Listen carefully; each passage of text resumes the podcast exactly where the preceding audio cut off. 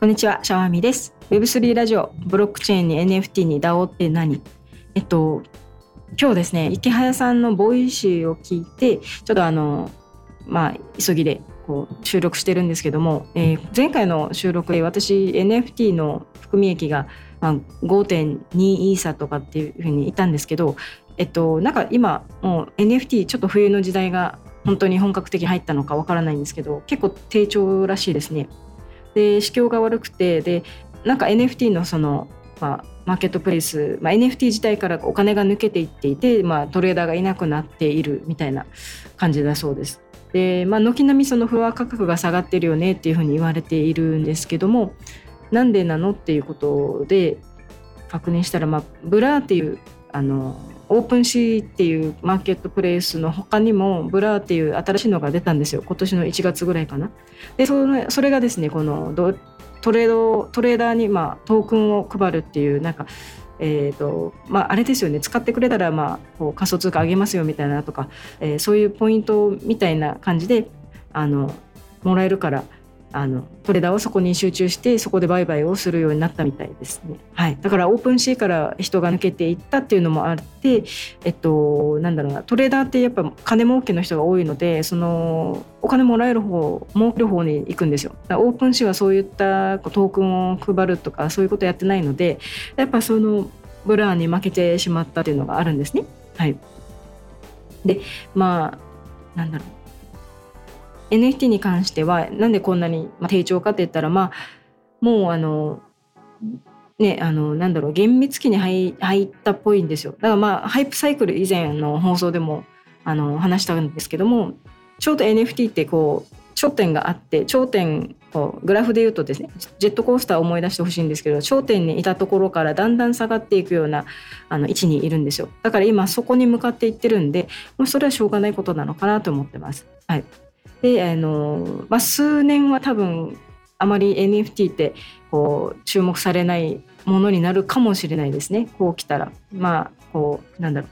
こうそこまで行ってそこから上がっていくまでにやっぱりゆっくりね上がっていくようなあの形状になるのでグラフ的には。やっぱそれはまあ数年はちょっと厳しいかもしれないっていう感じですね。うん。まあ、池早さんも言ってたんですけど、まあ、冬の時代はあるから数年はやっぱりこうかそっちゃうけどやっぱね将来的には価値あるものになると思うんですよあの NFT 自体も。で私的にもその NFT っていうのはやっぱりあの当たり前になっているようなその世界観が将来起こるんじゃないかなって将来当たり前になると思ってるので、えっと、今はあのちょっとかそってますけど全然なんだろうあの持っている NFT まあ売ってもいいですしあのガチ法してね保有して将来の楽しみにするのもありなんじゃないかなって思ってます。はい、でもこんな時代ではしょうがないですよ。やっぱりあのなんかなんだろうな。こんこんな時代でやっぱ人が抜けていくのはもうしょうがないのとないんだけど本質をね理解していればこの自分の軸っていうのはぶれないと思うのでまあうんうんうん。全然あのああのなんだろうそんなに悲観しなくてもいいかなと思ってます。稼げないけどね今。もうあんまり稼げなくなっていますけど。はい。でも NFT 持ってるだけで一応最先端ですから皆さんね。日本では多分えーと、NFT が入っているウォレットの数っていうのが1万8,000ウォレットぐらいしかないってあのどっかの情報で見たんですけど、まあ、本当にあの2万人いかないぐらいなんですよ。でその中で、ね、持っているっていうのは本当にあのすごいことなので、はい、それはあの全然自信持っていいかなと思います。はい、ですね。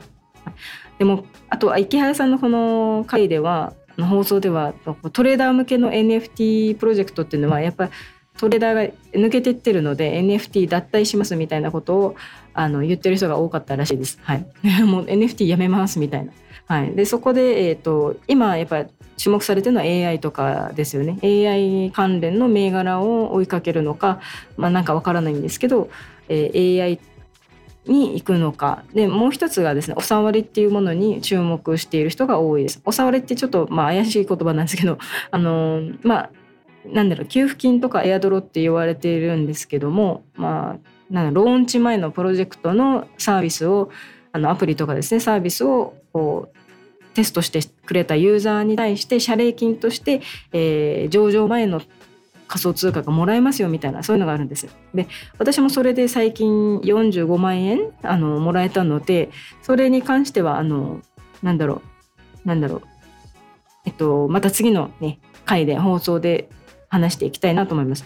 仮想通貨って面白いですよね。こういうことがあるので、なんだろう、すごい、あの、楽しい。あの、やっぱり冬の時代って言われてるけど、まあ、まあ、ちょっと目をつけるところをちゃんとね、あの、こう絞れば、まあ、稼げる、じ稼げる世界ではあります。はい。うん、なのでね、NFT ちょっとあの、今フロア下がっちゃってますけど、まあ、23年後5年後とか見据えて、まあ、長期でね投資していくっていう方向で向けいけばあの多分利益はねの章で出てくると思うので諦めないでなんかえっとなんだろうな初期で見ててほしいなと思います。はいじゃあ今日はあの短いですがこんな感じで NFT の速報速報ってわけでもないけど、はい、そういう感じで収録してみました。はい、でこの放送はクリックボイス沖縄さんの、えー、制作でやってます。ありがとうございます。じゃあまた次給付金に関して話していきたいと思います。またね、バイバイ。